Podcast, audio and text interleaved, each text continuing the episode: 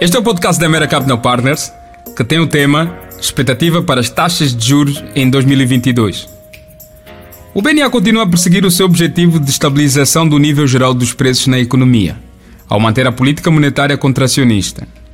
A taxa de inflação ascende a 27%, sendo que o governo tem 18% como meta para o ano, isto segundo o OGE 2022.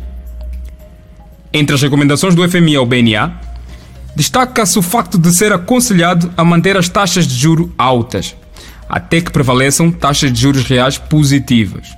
Ou seja, a taxa de juro nominal deve superar o nível atual da taxa de inflação, para que os rendimentos gerados sejam superiores à perda do poder de compra.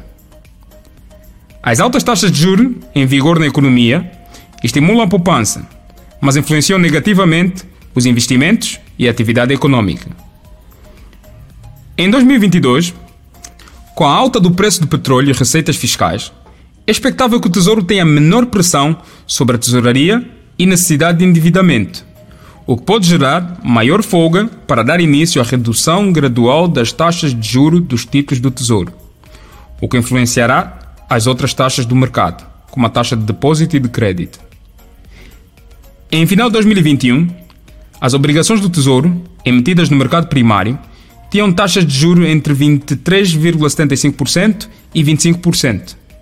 Em 2022, a expectativa é que se situem em níveis significativamente mais abaixo e que sejam colocados no mercado títulos de maior maturidade, como 6, 8 e 10 anos, em linha com o que foi definido no Plano Anual de Endividamento do Governo para o ano 2022. É prudente antecipar uma queda generalizada das taxas de juros de cupão e yields dos instrumentos financeiros disponíveis no mercado financeiro angolano em 2022.